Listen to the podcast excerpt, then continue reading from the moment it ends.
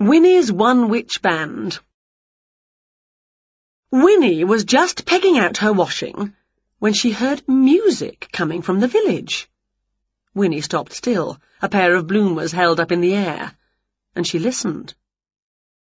Who can it be? Winnie asked Wilbur. It sounds the way my tummy sounds after I've eaten one of your snake sausage and chili stews, then drunk a fizz-pop pond cordial sucked through a straw, said Winnie except that this sound is less gurgly. Let's go and find out where it's coming from. So Winnie and Wilbur went down into the village, and they found the sound coming from the library. They're all singing, said Winnie, as she peeped through the window. La la la, warbled the ladies' high-up voices. Bum boom boom bum, sang the low-down men's voices. Traliddle, traloodle, they all sang together. Tra- ah! They shrieked as they suddenly saw Winnie and Wilbur's faces squashed against the glass. Why ever have they stopped? asked Winnie. She soon found out why. The conductor came to the library door. Go away, he said. You're frightening my choir and spoiling my rehearsal. We have a concert to prepare. What concert? asked Winnie. The library concert, said the conductor. To raise money to buy more books for the library. And who's in the choir? asked Winnie. Anybody who wants to sing, said the conductor. Oh, goody, goody, said Winnie, pushing her way into the library. Where do I stand? Well, said the conductor, looking worried. Um, what kind of voice do you have? A good loud one, said Winnie. No, no, said the conductor, flapping his hands like a baby bird. What I meant was, do you have a low voice or a high voice? Oh, I can go up and down like a kangaroo in a lift, said Winnie. Perhaps I'd better try you out, said the conductor wearily. He sat down at the piano and played Plink, plonk, plink, plonk, plink, plonk, plink, up and down. Now, sing that back to me, please, he told Winnie.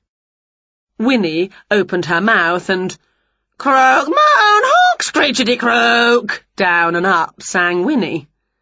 Wilbur had his paws over his ears. The choir winced. The conductor had gone pale. Er, uh, he said, I don't think we can use you in our choir, Winnie. Why not? asked Winnie. Wasn't I loud enough? I can go louder. Listen! Croak, moan, hawk, screechity croak! Books fell from the shelves all around. The flowers in the vase wilted, mice ran for their holes, bookworms buried themselves deep into the fattest volumes they could find, and the choir all fainted. Thunk! Er, uh, no, said the conductor weakly, holding onto a bookcase. I'm afraid that really wasn't good enough. Oh, said Winnie. So, you don't want me? The conductor shook his head. There was silence for a moment. Then, Oh, but I've got a good idea, said Winnie. My cat Wilbur He's got a lovely voice. You listen to him. Must I? said the conductor. Go on, Wilbur, said Winnie. Wilbur looked bashful. His toes turned in. He looked at the floor with a silly grin on his face and shook his head. Go on, Wilbur, urged Winnie. Wilbur meow giggled. But then he sat up straight and opened his mouth and everyone in the choir covered their ears. But what came out of Wilbur's mouth was beautiful. Meow, mew, mew, mew, meow, wow. As Wilbur sang, the choir took their hands from their ears and joined in.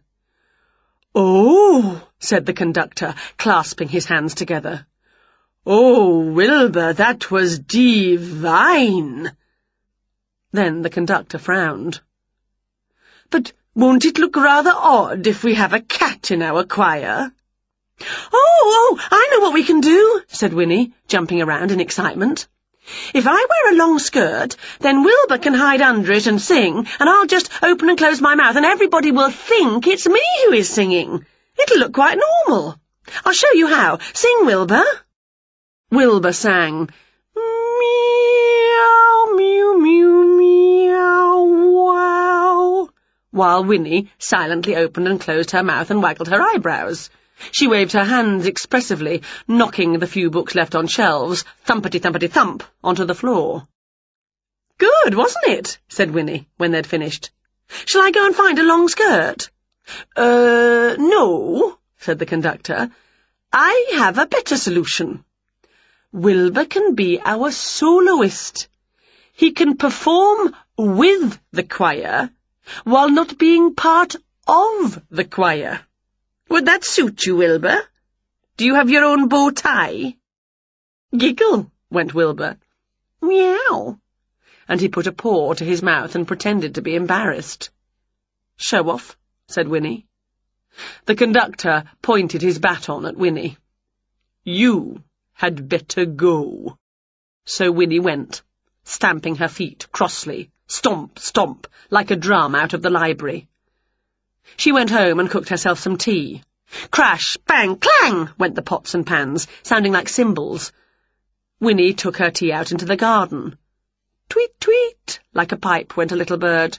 Hoot, like an organ went an owl. Winnie stopped eating and listened. Croak, croak, belch, like no musical instrument ever invented, went a toad. That has given me a brillaramaroodle idea, said Winnie suddenly. Where's my wand, Wilbur? But Wilbur wasn't there. Oh, I'll get it myself, said Winnie. Then she waved it.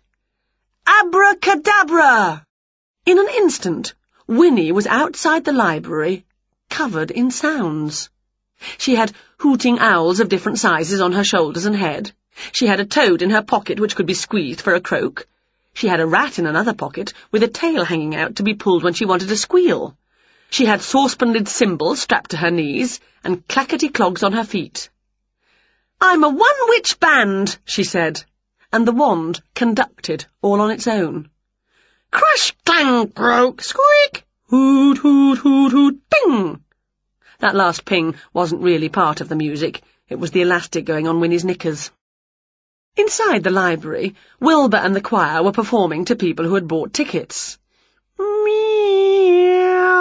tra-la-la-la-la, boom, boom, boom. Outside the library, Winnie played while the children gathered to hear and cheer her. And when the choir concert finished, Wilbur came outside and joined Winnie. Abracadabra! Instantly, Wilbur had clogs on his paws, and all the right moves. Wilbur tap danced to Winnie's band.